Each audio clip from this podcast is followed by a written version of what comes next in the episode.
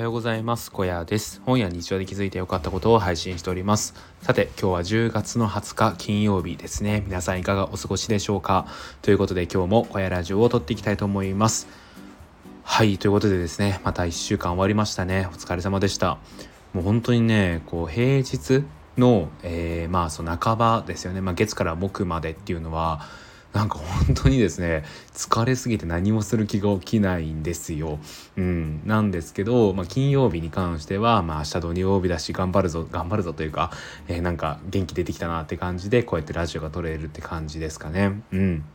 でまあここ最近の僕はというとまあというかまあ最初にちょっと雑談なんですけど僕はというとですね、まあ、結構いろんな予定が入っておりましてまあねえー、平日に関してはもちろん仕事があるんですけど土日に関してもいろいろとですねちょっと予定が立て込んでおりましてうんちょっとしばらく忙しいなっていう感じがしますねまあでも半年くらいですかね充電期間としてかなり、えーと、暇を持て余していたので、まあ、それに比べれば今って結構いいのかななんてことを思っております。はいということでですね今日話していきたいことなんですけど本題はですね SNS で後悔していること3つということでねお話をしていきたいと思いますはいまあね時々こうやってね僕 SNS の話をするんですけどまあね SNS ね僕はやってて思うのがいいと使ってていいなって思う瞬間よりも嫌だなって思う瞬間の方が多いなっていうことを思います。まあ、とはいえですね、まあ、SNS っていう画期的なツールをですね使わない手はないのでそれをですねこう自分の発信内容とかそういうのに当てはめて使っていきたいなっていうのはあるんですけどどちらかというとですね SNS 使ってていいと思うことはあんまりないんですよね。でそれは何でかっていうとこう振り返ってみた時に SNS を知らなければとか使わなければ不幸になることがなかった不幸な気持ちになることがなかったってね思うことが多いからですね。うんなので本当に SNS っていうのはこういろんなね有名な研究学者が言ってるように劇薬だなっていうことを思っているんですけど、まあ、その中ででもですね、まあ、今回は僕が過去にですねこういうことをして後悔したっていうのを3つ紹介したいと思います。でこれはですね、うん、僕の場合はその後ちょっとね後悔したなってね今思うので。もしですねあの今これをやってる方とか今後それやりそうだなって思う方はですね僕の話を聞いて、まあ、判断していただければと思います。はいでまずですね SNS で公開していること1つ目が愚痴を吐いたことですね。うん。まあ仕事の愚痴っていうのは僕あんまりあんまりとかね言わないようにしているんですよ。仕事上の愚痴っていうのは、まあ、SNS であっても匿名であったとしても、まあ、どっからどういうねことでそれが広がっていくかっていうのはわからないのでなんかねその SNS 上でこう自分のなんだろう会社で起こったこととかを話すっていうことは僕絶対にやめているんですけどまあそうじゃなくてもまあそれを会社の出来事かどうかっていうことまでは言わなくてもなんか愚痴ですね。なんかこういうのが嫌だったとかああいうのが嫌だったっていうことを言う。もしくはこう心が病んでるみたいなことを言うっていう愚痴ですね。その愚痴を吐いてしまったことっていうのを今になって後悔していますね。でこれなんでかっていうと1つ目が見ていて相手がですねいい気持ちにならないからですね僕自分で言うのもなんですけど結構感受性豊かな方で相手のですねこう負の気持ちとか負の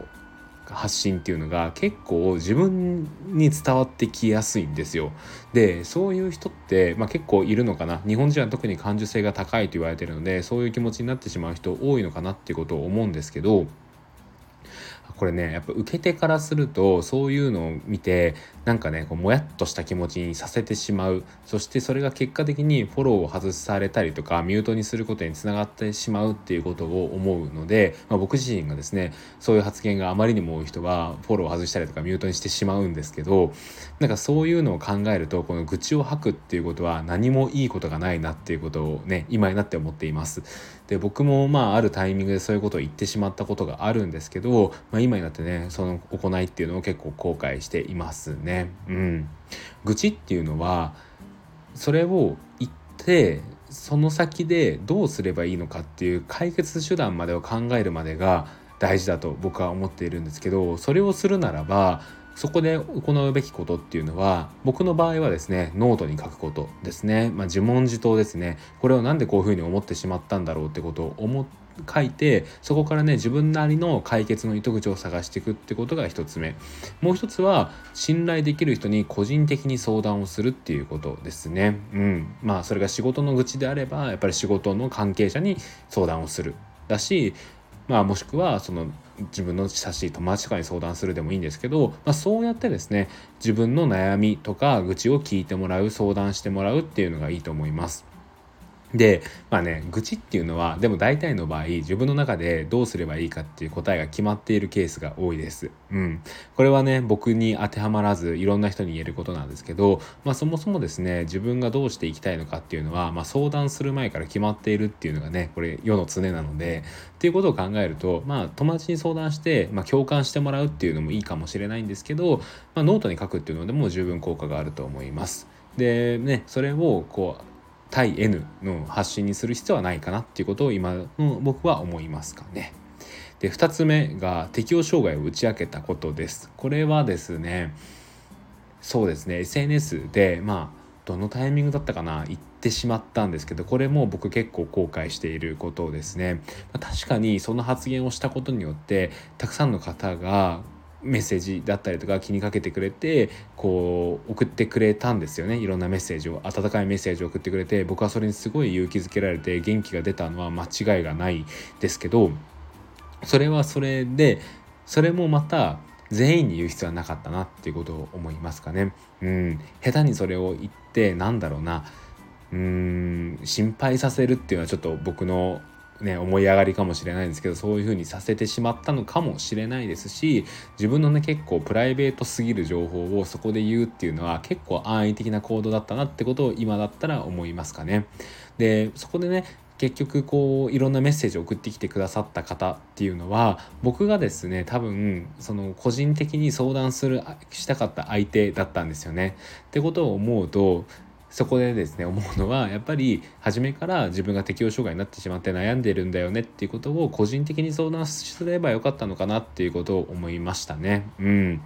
なんとなくですねそういうことを知ってしまった後の相手の、ね、僕に対する接し方っていうのが難しくなってしまったんじゃないのかなっていうことを思っていまして、まあ、あえてですねそれをこうコヤというね自分のそのパーソナリティというか自分を出しているアカウントでそこまで打ち明ける必要はなかったんじゃないのかなっていうことを思っております。で3つ目がインフルエンサーにすがったことですね。うん、これは何て言うか確かにそのツイートだったりとか、まあ、投稿で共感してそれに対して引用リツイートとかリツイートするっていうのは全然僕としては今でも全然 OK なんですけどどっちかというともっとこう拡散狙いみたいな形でやったインフルエンサーへのすがりっていうのはこれもこれも結構後悔していますね。でこれなんでかっていうとですねなんかこう魂を売ってる感覚があるんですよね。自分とは違う意見にもかかわらず、まあ、ちょっとねそのインフルエンサーさんのインフルエンス力っていうのを期待してなんとなくねこうこびへつらうみたいなね。うん。これは良くなかったなっていうことを思っています。うん、もうねするつもりはないんですけどなんかねこういろんな人を引きつけたいなら自分が持っている情報とか自分で試行錯誤した情報でやっていくっていうのが一番いいかなってこれは僕のうんなんだろうな信念みたいなところですかね。に